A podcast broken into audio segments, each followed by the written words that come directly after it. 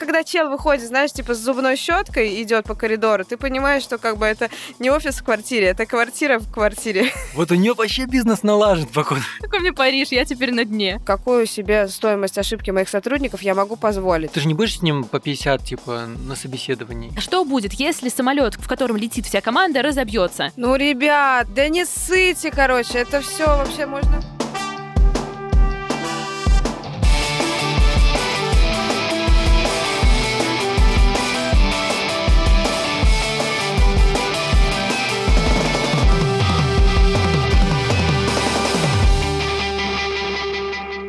Всем привет! Это подкаст «Совет директоров» и мы его ведущие. Я Наташа, со мной Таня и Саша. И каждую неделю мы всем говорим, что у нас совет директоров. И встречаемся здесь, в зуме, в переговорке, как угодно, где получится, для того, чтобы обсуждать разные сплетни, шутить шутки и приходить к каким-нибудь философским выводам. Получив вашу обратную связь, мы поняли, что вы нас пока что еще не все и не до конца различаете, поэтому давайте сейчас представимся. Еще раз представимся. Да, давайте представимся так, чтобы у нас появились какие-то отличительные черты. Давайте начнем с самого легкого. Это Саша, это мужской голос нашей корпорации. Саша. Всем привет, меня зовут Саша Младинов, и я сооснователь подкаст-студии «Богема». Мы делаем подкасты для крупных брендов, блогеров и экспертов. И этот подкаст мы тоже делаем в нашей студии. Меня можно называть под подкаст. Меня можно называть предпринимателем маминой подруги, потому что... Да, ну что ты. Да вы все поняли, да-да-да, предприниматель маминой подруги. В этом подкасте я предприниматель маминой подруги, потому что у меня все получается, и я никогда не косячу. Но на самом деле, скорее всего, я косячу, просто я не помню об этом.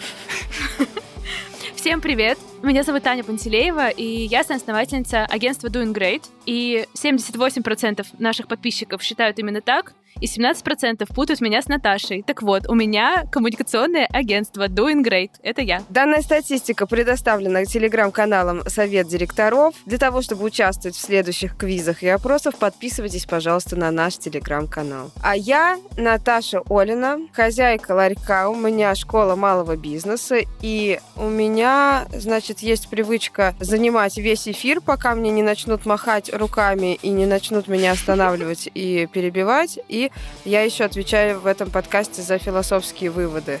У этого подкаста есть партнер – Банк. В середине этого выпуска мы расскажем о нем подробнее. Сегодня мы поговорим про найм и про то, каким он у нас был, и какие, мне кажется, классно было бы поговорить про принципы, которыми мы руководствуемся для того, чтобы брать кого-то в команду, а кого-то не брать.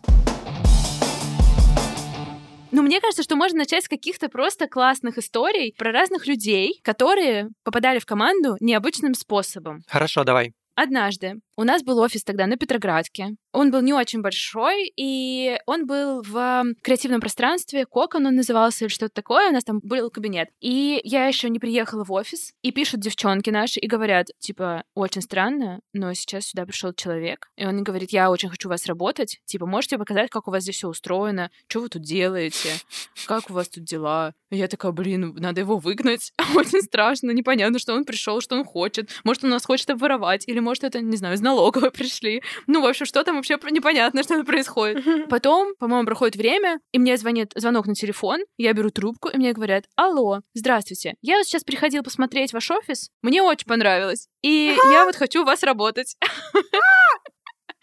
А потом мы удивляемся, почему у Тани такой классный офис. Она понимает, что это важно. Ну, это было, знаете, мы шутили в команде, что это офис... Это ценный актив. Мы шутили, что офис похож на кабинет мастеров по маникюру, потому что у нас были одинаковые лампочки желтые из Икеи, и столы так ровненько стояли. Ну, в общем, так или иначе, этот человек сказал, я хочу у вас работать. Я работал там, то есть у него релевантный опыт. Он просто очень сильно захотел, у него какой-то такой импульс произошел. Он зашел к нам в офис, со всеми познакомился. Потом мне позвонил, я такая, только больше так не делайте, пожалуйста. Говорю, напишите на почту. Он написал на почту, он сделал тестовое. Ну, в общем, он прошел всю нашу, весь наш путь и вышел на работу, и работал у нас еще два года. Но вот, вот так зашел и остался.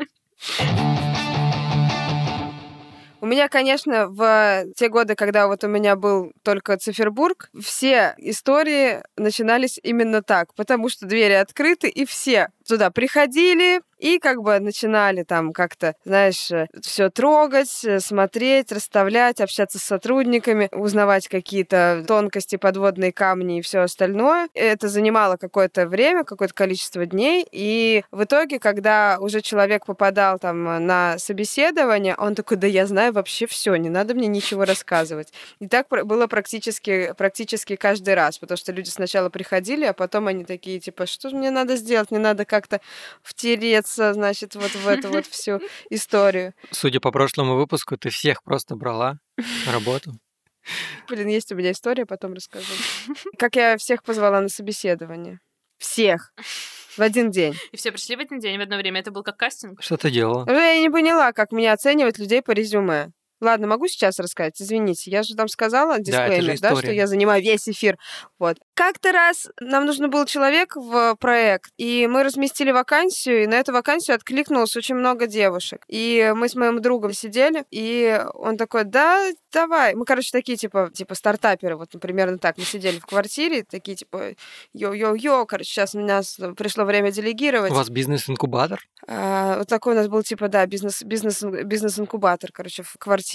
И он такой говорит, да-да, слушай, так и непонятно вообще, понимаешь, надо с человеком разговаривать именно вот на той стадии развития были. Такие, типа, надо вот посмотреть, иначе мы никак не поймем. А вдруг мы отсеем кого-то, кто будет именно наш. И мы нажали просто, значит, всем, кто ответил на резюме, всем нажали разослать приглашение на собеседование. Дальше в течение примерно трех дней в один день они не поместились. Я не знаю, там было очень много. Это мы на HeadHunter просто отклики на вакансию. Дальше я их всех координировала, и у нас не было никакого офиса, ничего, у нас была квартира, там, где как раз жил мой друг э, Игорек. Вот, и там такие ситуации возникали, что эти женщины, они шли прямо друг за другом к, на приеме, и было такое, что он уже еще просыпается. Живая очередь, наверное, из людей. Ну, то есть я их распределяла там по полчаса на каждую, и было такое, что его день начинался, что он в трусах выходит из э, своей спальни, идет на кухню, а в дверях уже стоит какая-то женщина, причем она же не знает, куда она откликнулась, она стоит там на, на шпильках, в костюме, в... А почему она не знает, куда она откликнулась? Ну, она не знает, что мы как бы по-пацански Что это не офис, а это квартира. Ведем. Мы же все mm. грамотно описали. И я как бы понимала, что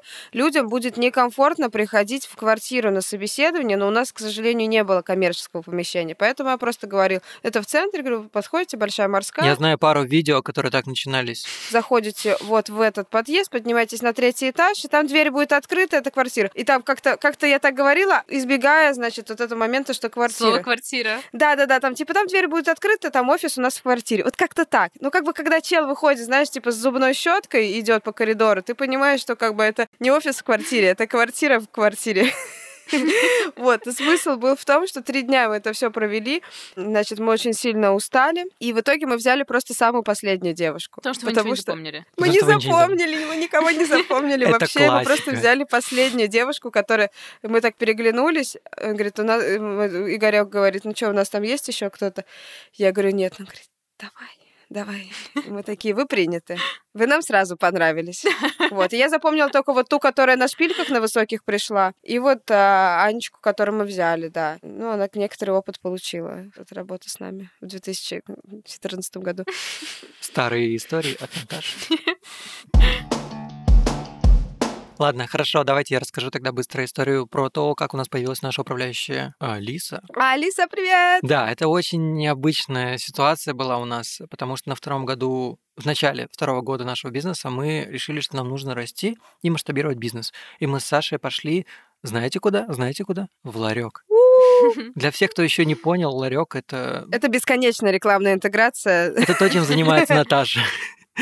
И мы проходили курс у ларька, э, все было классно, и там у нас в нашей группе была Алиса. У нее был очень классный бизнес, а у нее было свое СММ-агентство, называлось «Булочная». И у него была кличка Алиса Булочка. Она, кстати, у меня так до сих пор записана. У меня тоже.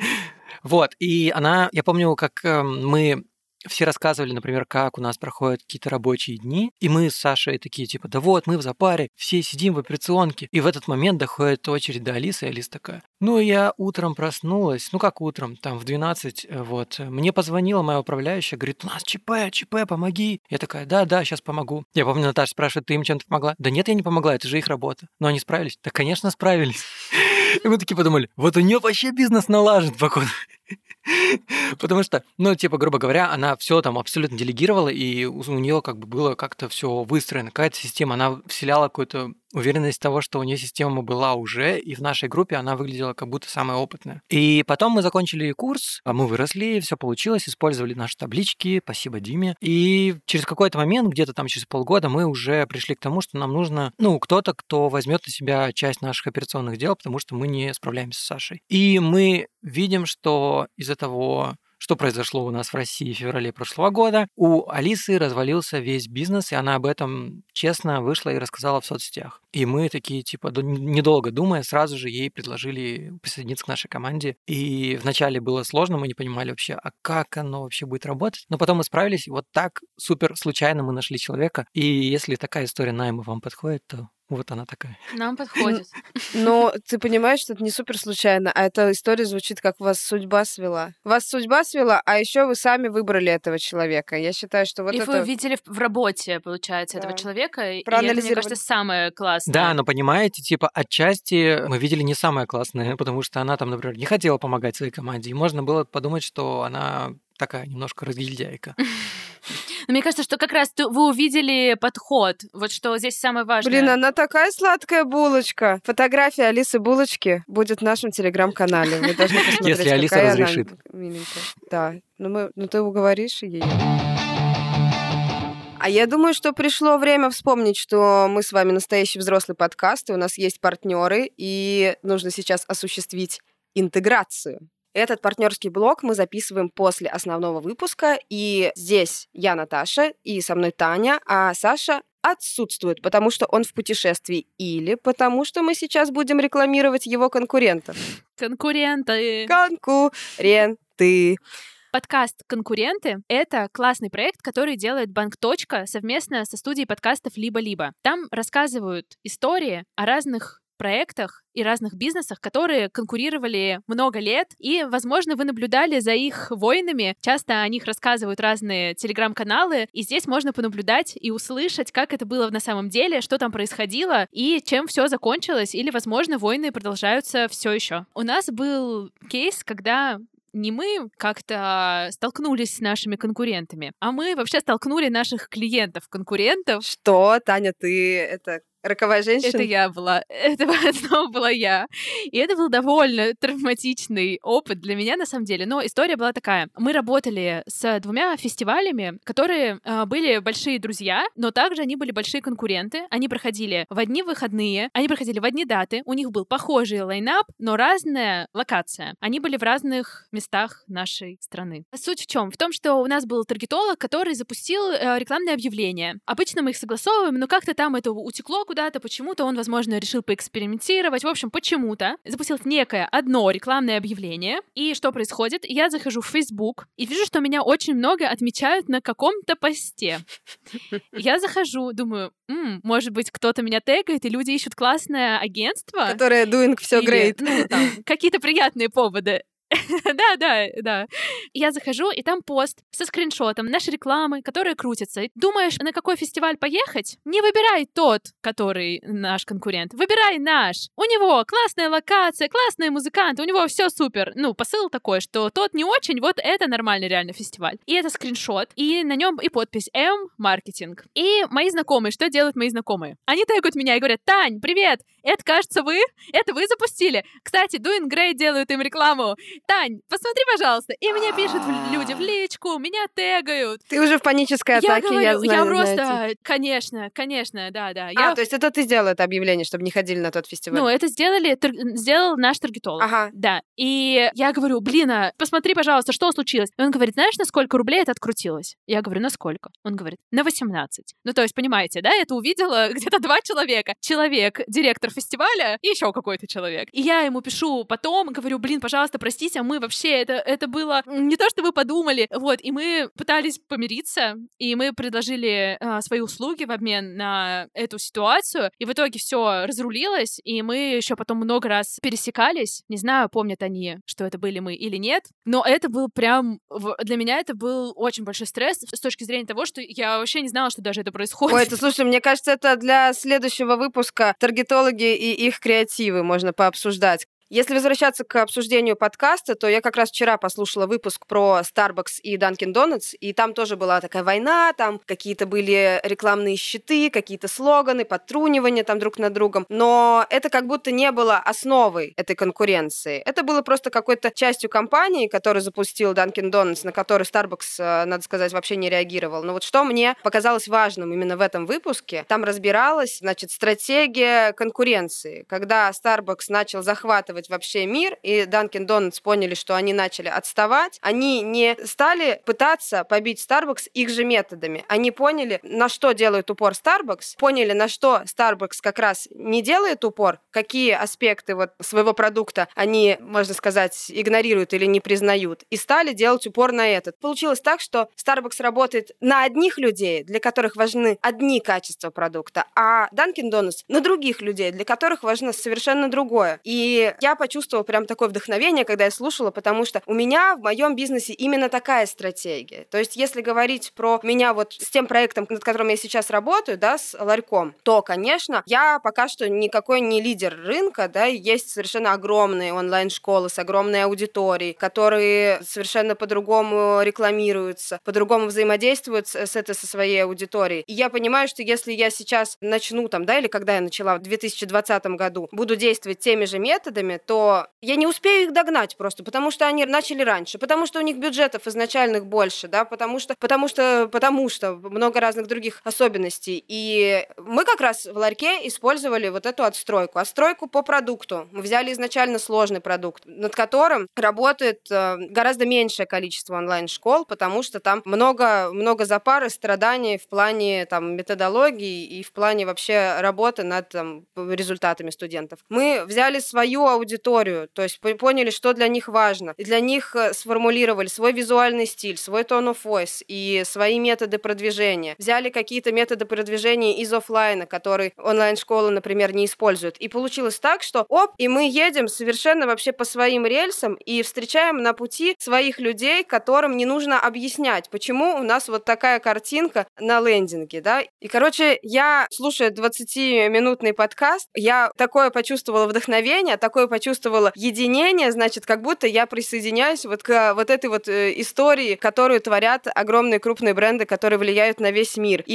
я с таким чувством заканчивала вот эту вот запись, слушать, типа, я молодец, я все делаю правильно, я нашла подтверждение, короче. Короче, прежде чем выбрать свою стратегию работы с конкурентами, классно насмотреться и понять, какие бренды и как вообще это все устроено, и кто, как и почему выбирал такое решение, почему кто кто-то объединялся, а кто-то в тихую для конкурентов делал какие-то маленькие пакости. подлости маленькие пакости.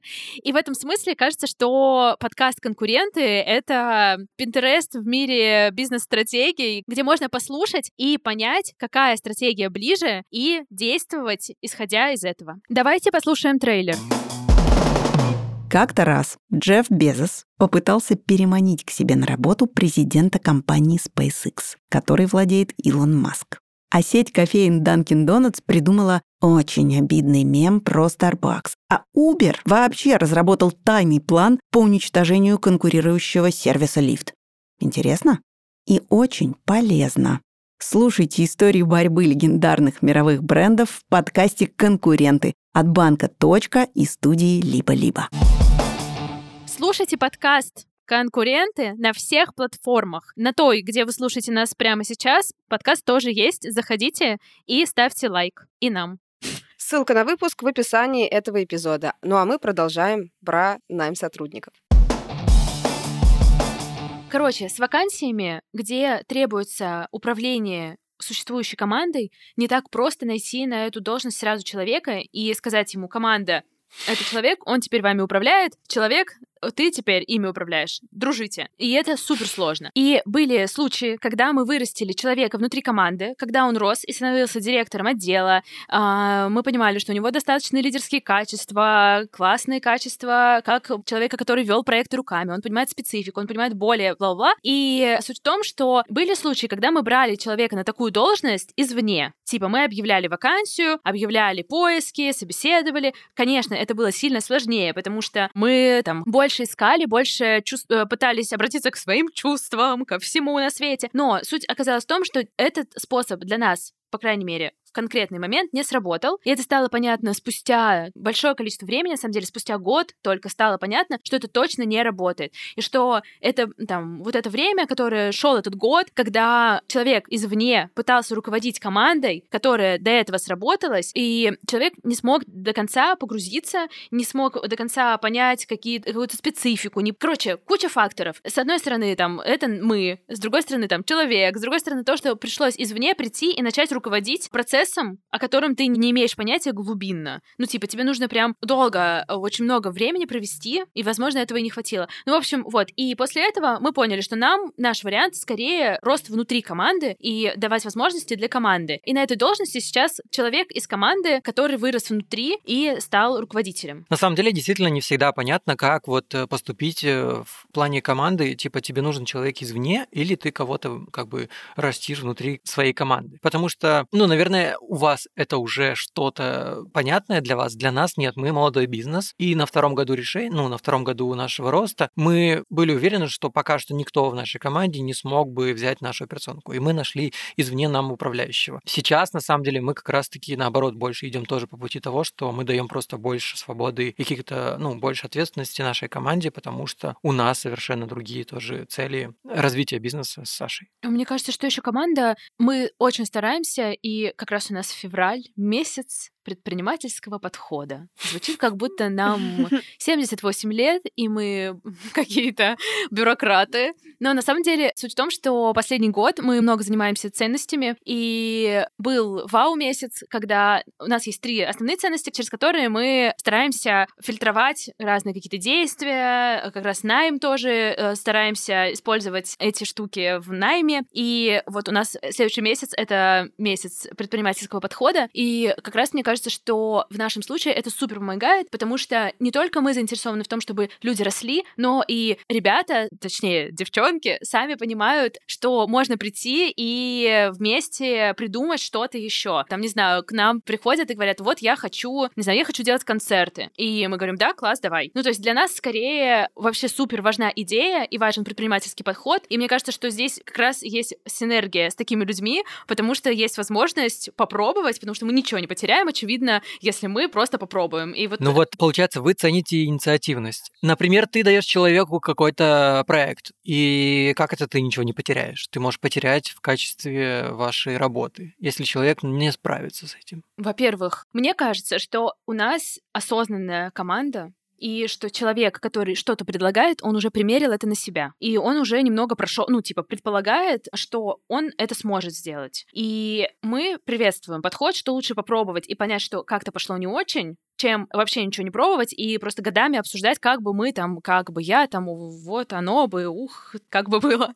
У нас есть, например, коллега Аня, и, и у нее очень ярко выраженный предпринимательский подход. И ее позиция всегда это, что мы сейчас все решим, сейчас мы придумаем, и что для нее это тоже вот есть синергия в том, что мы говорим, а давайте, не знаю, давайте мы сделаем, а, вот она сейчас живет в Турции, и она говорит, а давайте я сделаю у себя, она живет в Фитхе, давайте я у себя сделаю концерт. И мы говорим, вау, классно, конечно, давайте. Мы сейчас найдем. И у нас как раз есть, мы работаем с разными артистами параллельно, и мы говорим, у нас есть возможность сделать концерт. Хотите? Они говорят, хотим. И мы такие, Аня, давай. Ну, и мы вместе смотрим, и я уверена, что здесь не может ничего, ну что здесь пойдет не так. Возможно, моя нервная система мертва, и поэтому я не вижу здесь типа, никаких... Типа концерт может организоваться не так, или не те даты. Есть, ну, какие-то точки. Смотри, есть фишка точки, в том, где что... мы вместе обсуждаем, конечно. Если типа ты мы... даешь человеку больше самостоятельности, ты так или иначе я просто сейчас подумал, вот мы такие говорим, нашим всем слушателям, есть же предприниматели такие, типа, берите и давайте больше ответственности людям в своей команде. Но важно помнить, что если они не справятся, для вас намного больше потом за пары это все разгребать. Ну что здесь Ну, случится ребята, такого? Ну, ну, то есть я, ну, мне кажется, да что... не ссыте, короче, это все вообще можно... Да, реально. Можно, типа, это супер смотрите, решаемо. как, как это делается. Ты когда даешь сотруднику своему, у которого недостаточно опыта, но при этом у вас с ним налажен коннект, это большой плюс, понимаете? Тут это большой плюс в противовес тому, что у него нет опыта в конкретно вот в этом деле. Ты понимаешь, вы на одном языке с ним говорите, у вас есть доверие. Стопудово. И есть, мне кажется, что возможность как раз поговорить, типа, у нас есть любимая игра на свете с Катей, и уже она перешла на команду. Игра называется «Паническая атака». Мне кажется, я уже рассказывала.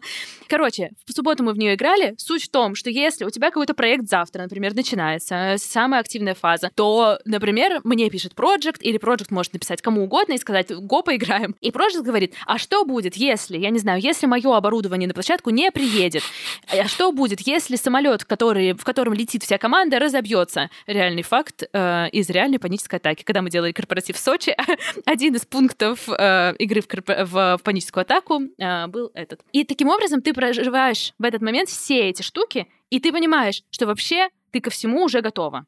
И что, Вот. окей, может произойти все, что угодно, но я знаю, я пойду, я возьму в аренду, я пойду, не знаю, я позвоню туда-то, и все, все решается, и человек в процессе такой, ну я же знал это, я же знал. И можно как раз говорить, я же говорила, что электричество отключится, вот оно отключилось, но я знала. Короче, я вот хотела тоже добавить про то, что ты когда идет, ну, в любое действие, да блин, любое действие в бизнесе это риск. Ты даже, ну, типа, ты от себя не можешь сто процентов э, ожидать вот идеального результата. И в любой ситуации, особенно в ситуации, где там риск повышен, когда ты доверяешь что-то новое сотруднику, который этого сам раньше не делал, здорово прописать вот эти риски, что может случиться, в какой ситуации, и что случится в самом крайнем случае и так далее. Во-первых, ты сможешь э, какие-то варианты предотвратить, предусмотреть, потому что будет план действий на этот счет. А скорее всего, ты просто поймешь, что даже если все-все-все пойдет не по плану, ты, ты каждую ошибку сможешь измерить в финансовом эквиваленте, ты сможешь э, измерить ее в усилиях, которые должны будут быть затрачены на заглаживание как бы последствий. И ты такой, ну, в целом, ну ок, это приемлемо. То есть ты в этот момент и принимаешь решение. То есть я ну, там, это немножко не совсем по теме нашего выпуска. Мы говорим конкретно про все-таки про найм, кстати, напоминаю, а не про делегирование. Но для меня вот с ростом моего профессионализма В как- рамках найма, по факту, мы говорим как раз про то, что найм извне, или ты как бы человека выращиваешь внутри команды, это тоже отдельно. Ну, как бы. ну, окей. Ну, короче, вот я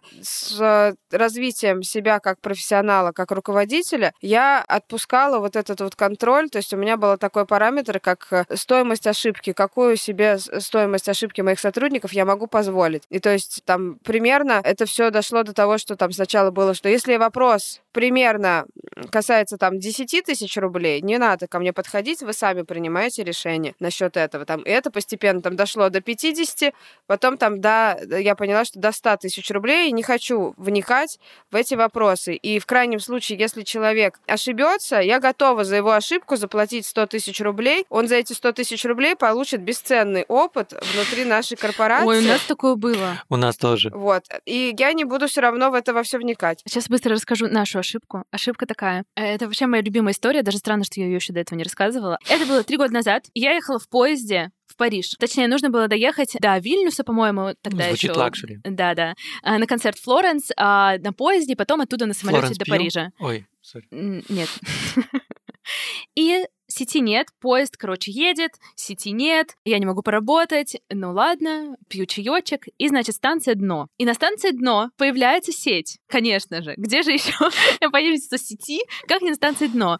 А, на станции дно появляется сеть, я захожу в Телеграм, или, может быть, мы тогда еще в ВК вели дела, ну, в общем, неважно, куда я захожу, обновляется страничка, и на станции дно я узнаю, что наш проект менеджер который вел клиента, он забыл согласовать с клиентом или как-то неправильно согласовал. Ну, в общем, так или иначе, он заказал партию свитшотов у партнера, и партнер предполагал их продавать. Но оказалось, что у клиента нет прав на это изображение, и продавать не получится. И весь этот мерч теперь наш с Катей. Ура!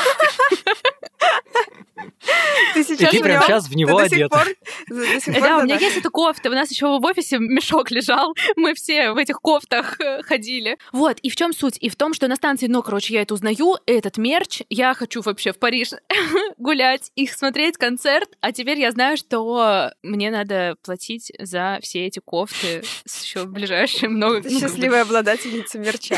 Развернулась такая и сразу из Парижа обратно Да в что, я на станции и останусь. Какой мне Париж, я теперь на дне.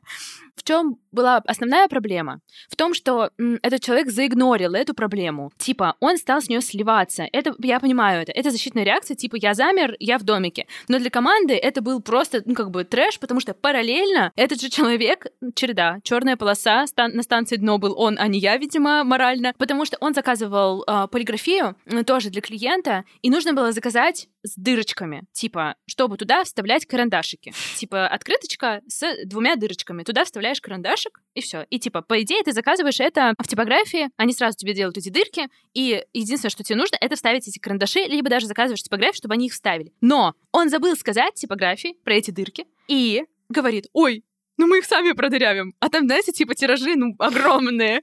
И все эти люди, которые на проекте, они встретились, по-моему, в субботу, выходной, извините, а я вообще в Париже, вообще, типа, извините. И этот человек не приходит, потому что он в стрессе адском, и вся команда просто дыроколит весь тираж вот так руками. Ну, это было ужасно, просто потому что, ну, типа, вот цена ошибки, хотя это был классный менеджер, и все было круто. Но просто вот в моменте что-то вообще завернуло радикально не туда, и либо я зря поехала на станцию дно, вот, но после этого он у нас не работал, и все закончилось. Вот. Жаль, что не получилось решать эту проблему, а получилось просто в норку запрятаться и все. А, слушай, а как команда отреагировала, которой пришлось дырявить? Но они пошли. Они, мне кажется, они просто все э, пошли делать эти дырки. Я не думаю, что они возненавидели его или возненавидели нас. Никто никого не возненавидел. И, насколько я знаю, они общаются с ним до сих пор. Вот. Мы пересекались на нескольких проектах, то есть у нас тоже все окей. Но в моменте, ну, просто было такое чувство, типа, блин, вот это могли бы быть классные выходные у всех, а сейчас я с гирей просто на сердце хожу в Париже и думаю, блин, боже, моя команда сейчас дыроколит, блин, эти открытки, а у меня еще есть куча кофт, а я могла бы кайфовать, а я сейчас типа куча кофт. Блин, я вспомнила, когда тоже из-за действия одного сотрудника вся команда потом рефлексирует на тему вообще его поведения в проекте. У меня в кафе мальчик, он, э, короче, попал в больницу с отравлением. Но он как бы не работал у нас перед своим отравлением и во время своего отравления. И просто мы узнали о том, что он э, отравился, когда к нам пришел отряд медсестер из э, Роспотребнадзора, или как это, сан- санитарная, пришла санитарная инспекция, и первое, что они сделали, они у всех, кто был в смене, взяли мазок. Боже, Они- Откуда? Ва- Важно уточнить. Вот, и, короче, и никто не понял, что Мазок произошло. классический. Вот, а они сказали, что, значит, вот э, тот мальчик, который отравился, его опрашивали, и он сказал, что он у нас работает, назвал адрес там и, и, все такое. И самое главное, что он как бы санитарная инспекция, она реагирует, ну, не в ту же секунду. И получилось, что это совпало с днем, когда он уже поболел, выздоровел и вышел на работу. То есть только уходят эти женщины, в белых халатах. И заходит он. И вот, вот этот взгляд всей команды, все такие, Боже. ну, здравствуй. Вот, то есть как бы все понимают, что это стечение обстоятельств, с одной стороны, а с другой стороны, у них только что на рабочем месте взяли мазок. Каждого отвели в офис и заставили снять штаны. Мы сейчас ищем проектного менеджера, еще одного в команду. И просто хочу рассказать про штучки, на которые мы обращаем внимание. Мне кажется, что они просто могут быть полезными в целом, типа как идет цикл и что происходит. Мы объявляем вакансию. Обычно у нас в целом есть параллельно много запросов на почту, и здесь наша позиция в том, чтобы отвечать вообще на все, что приходит, обязательно. И очень много, если вы, если обратить э, внимание в интернете, то часто имидж компании складывается как раз от этого, ответили или нет. И говорят, что я отправила резюме, но мне никто не ответил. И я, Мгм. я сделал выводы. Хотя понятно, Да, что да, да, поддерживаю, поддерживаю, супер. Перебиваю, поддерживаю, перестаю перебивать. Потом запомню на, потом скажу, что хотела. И мы отвечаем на почту, отвечаем на HeadHunter, хотя там, конечно, конечно, всякое там происходит. А, на Буду, в общем, везде мы отвечаем. И дальше, мне кажется, что происходят штуки, на которые супер надо обращать внимание, когда ты откликаешься, и на что все смотрят. Типа, первое — это сопроводительное письмо, и половина людей его не пишут. Часть людей, которые говорят, типа, слышал про ваше агентство и какой-то рандомный факт, который не относится к агентству на данном этапе.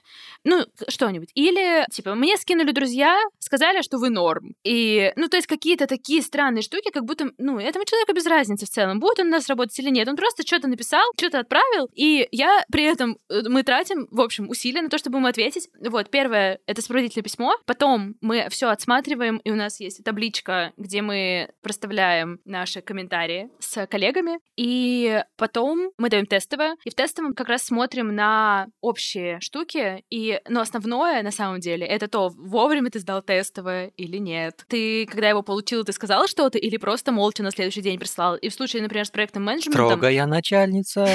Ну, в случае с проектным менеджментом это супер важно. Как ты сейчас себя со мной ведешь, так ты будешь потом общаться с клиентом. И я потом это буду видеть в другом чате. Типа в клиентском чате я буду видеть, как ты просто там... Клиент задает вопрос и, и звук цикад. Типа, пять часов. И э, в тестовом мы обычно прописываем разные ситуации, которые могут произойти на работе, и смотрим, как человек бы их потенциально решил. Смотрим на какие-то более hard skills, типа проверить стратегию, если это проектный менеджер, который должен тоже оценивать э, работу и так далее. Но здесь тоже самое важное просто посмотреть, как человек думает и что он будет делать в разных ситуациях. Там, например, есть вопрос, что ты будешь делать, если э, тебе нужно сдать макет сейчас, а дизайнер был в сети в Телеграме вчера в 18.35 какие версии. Что ты будешь делать, если надо записываться через 15 минут, а Наташи нет сети? Можем включить это в...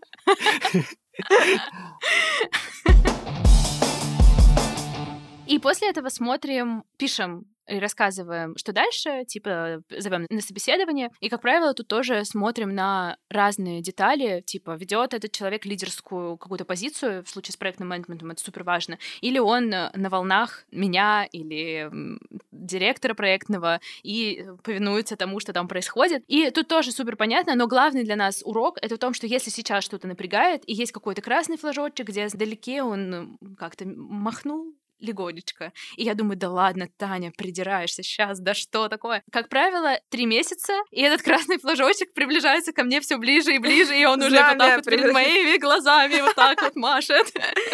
Да, да, да, да. Я хотела добавить, что иногда ты на собеседовании испытываешь смесь усталости от поиска, количество задач, которые ты будешь делать сам, пока не найдешь этого сотрудника, очарование тем, какой он смешной или приятный собеседник, или у него какая-то красивая красивая куртка или сумка, и ты такой, блин, он точно, не знаю, мы точно на одной волне с ним. И ты просто эти ред флаги такой, типа, да, нормально, разберемся, это все ерунда. Да, да, просто разбрасываешь их, такой, да, да, ладно, нормально. Да, и да, вспоминаешь да. об, этом, об этой ситуации, об этом собеседовании, вспоминаешь через три месяца, когда все вокруг тебя красное.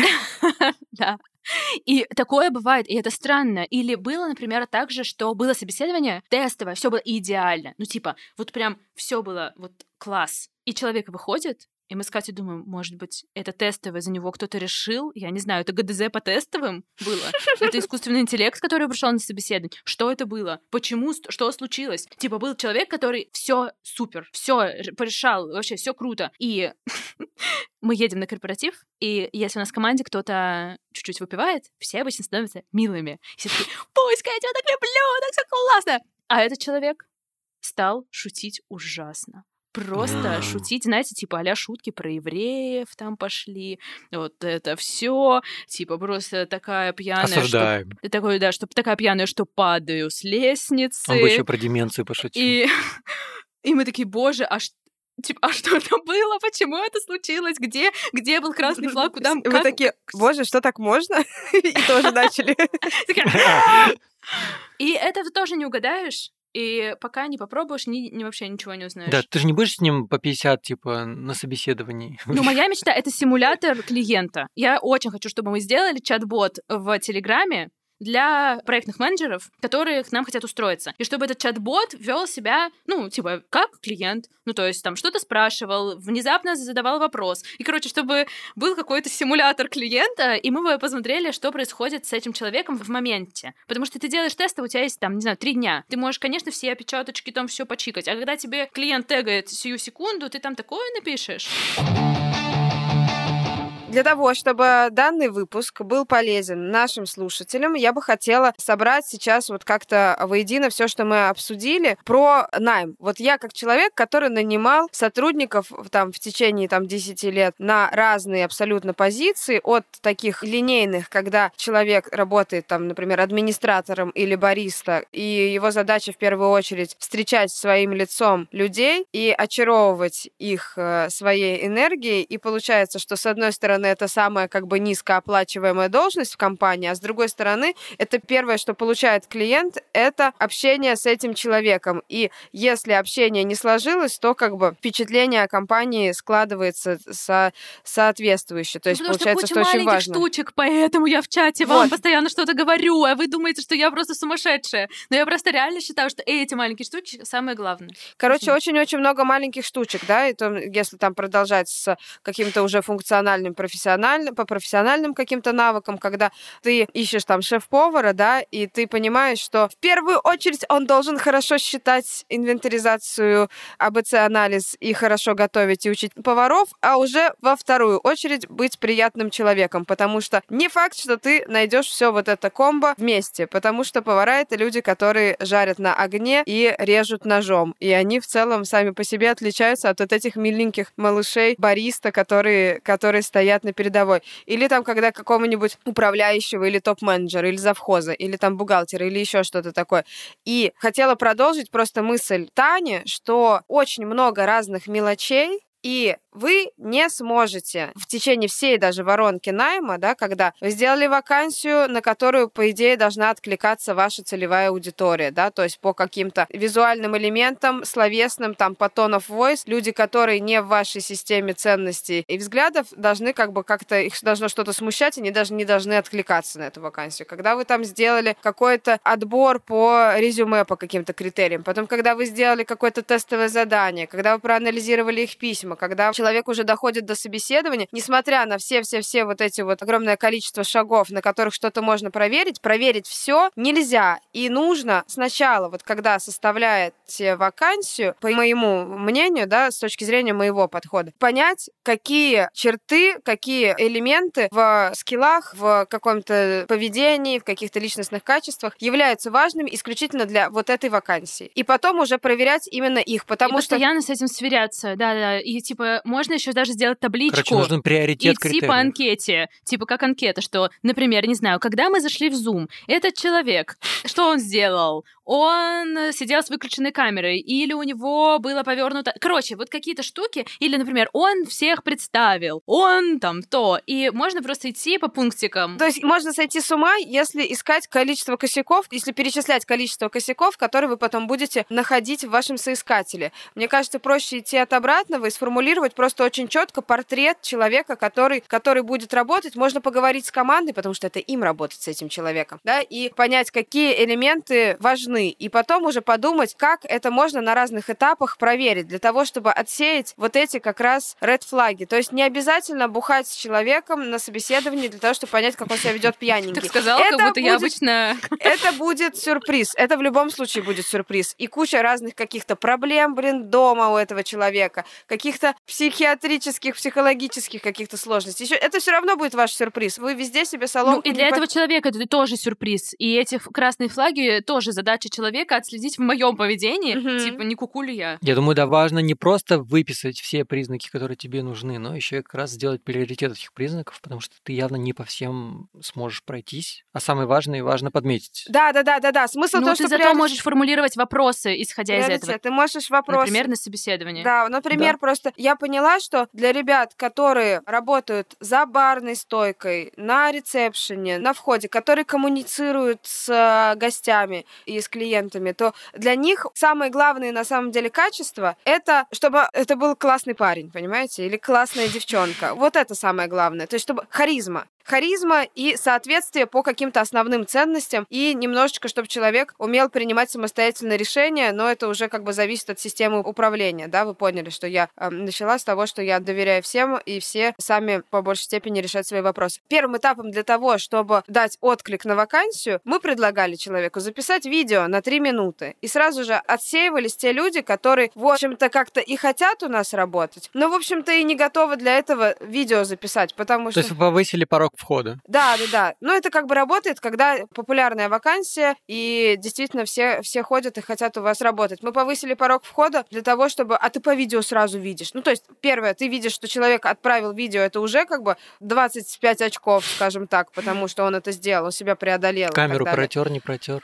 Ну, это, вот это-то не важно. Как бы качество съемки нам не важно, потому что мы не ищем А. оператора. Нам нужен сам факт, что человек себя как-то записал. И потом ты по видео смотришь. Если человека нужно в два раза ускорять, чтобы дослушать, да, то, скорее всего, будет там какая-то более там медленная коммуникация. И ты просто смотришь уже вот именно на эту энергию и понимаешь, кого, какого человека, какого персонажа, как в поп-группу, да, тебе не хватает сейчас в команду. И дальше уже выбираешь там, например, трех на собеседовании, уже на собеседовании задаешь какие-то вопросы и понимаешь, что человек видит крошки на столах или нет, там он будет их протирать или нет. Человек многозадачный или однозадачный, он может как бы идти нести одно, если его отвлекли, там запомнить, не забыть, куда он шел и все такое. Это очень важно для человека, который вот работает в пространстве. Блин, ну это очень сложно. Ты сейчас это говоришь, я не... вот по твоему тесту я не, не подхожу. Не проходишь, да? А я, то, я, то, я тоже нет, но как бы Ну ты хотя бы запоминаешь порядок, что там нужно делать. это я сейчас примерно, знаешь, Ага, сказала. ага, хорошо. Я просто работала один день в ресторане счастья официанткой, и основная была проблема во мне заключалась в том, что я не могла донести в голове информацию о том, что мне сказали у стола, и донести это до кухни. У меня просто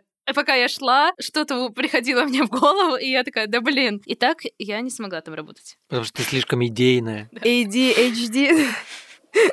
Там были еще сложные, знаете, сочетания. Мне 18 лет, как бы я не в курсе была про таких, про такие названия слов еще. Слушай, мне кажется, что большинство людей, которые стали предпринимателями, они стали как бы из нужды, потому что они не могли нормально... Поняли, что ничего больше не умеют. Да, да, да, да, да, не могут выполнять Блин, работу. ну как бы не очень сейчас это заявление так не могут себе. выполнять какую-то конкретную работу. Ну, то есть я не могу выполнять конкретную работу.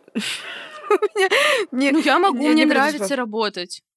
Всё, Мне ладно, это- нравится. Все, ладно, это следующий этот самый. Мне, короче, у меня есть просто гипотеза относительно моей жизни, что я стала предпринимателем из-за СДВГ, потому что я не могла ничего сама сделать и никуда вовремя прийти, поэтому пришлось все это делегировать. Ты так говоришь, как будто предприниматели ничего не делают, только все делегируют. Это мы в следующий раз об этом поговорим, как раз про делегирование. Я хотела, извините, пожалуйста, да, да, закончить мысль, что, например, если мы такой перформанс а, устраиваем для а, ребят, которых мы нанимаем на определенные вакансии, то на другие вакансии, да, если я ищу там управляющего, если я ищу проект менеджера или кого-то, для кого важны другие функции, я уже понимаю, что мне надо понимать, как человек коммуницирует с людьми, как он решает проблемы, потому что я, например, если я ищу управляющего там для проекта, то мне надо, чтобы этот человек решал за меня проблемы, чтобы он мог самостоятельно принимать решения. Это вообще в топе, там на первое место переносится. Я сейчас представила таблицу Евровидения, да, в топ.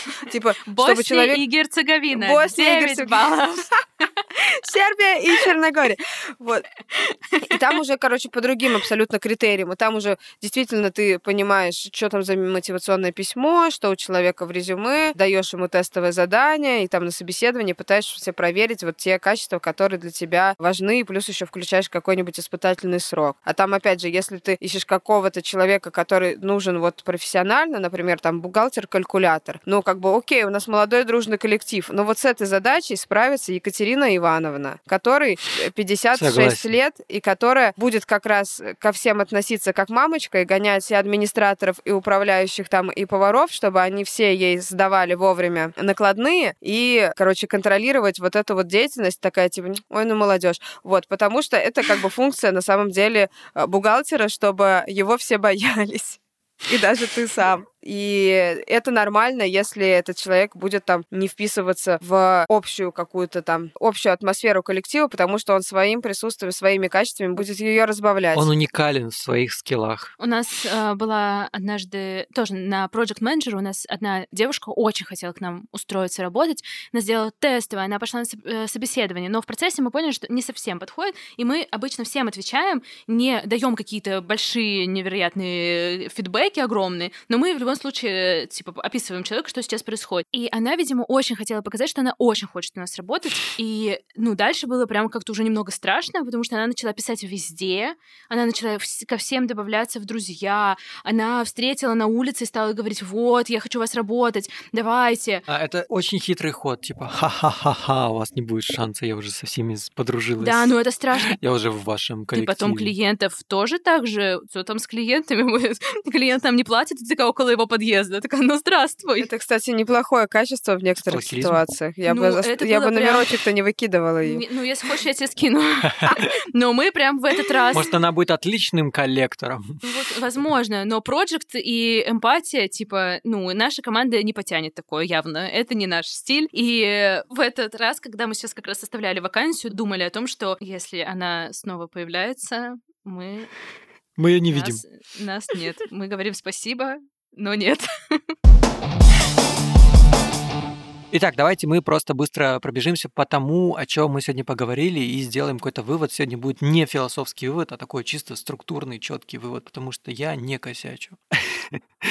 Мы поговорили про найм, в найме все просто и сложно одновременно, потому что сложно... И потому что просто. Да, потому что перед тем, как нанимать людей, вы пишете все свои главные критерии, которые вы хотите видеть в соискателе, который придет к вам наниматься. Но помните, что перед тем, как проходить по этим критериям, сделайте еще приоритет этих критерий, которые реально самые важные и которые еще незначительны. Потому что в любом случае человек, который к вам придет, он не пройдет по всем критериям. Это нормально. Вы все мелочи, вот эти все штуки не учтете. И это тоже нормально. Дальше, если у вас есть какая-то задачка или какая-то вакансия новая у вас в компании, и вы хотите ее закрыть, не думайте, что всегда можно найти только человека извне. Подумайте о том, что кто-то может быть из команды. Если у вас все классно и бизнес развивается, значит, у вас классная команда, присмотритесь. Каждый из вашей команды сможет этим заняться. Просто кого-то выберите, поверьте в него и мотивируйте его. Соня такая... Соня, вот она уже... Она была редактором, а теперь ее называют в нашем подкасте полупродюсер. Еще несколько выпусков и будет продюсер.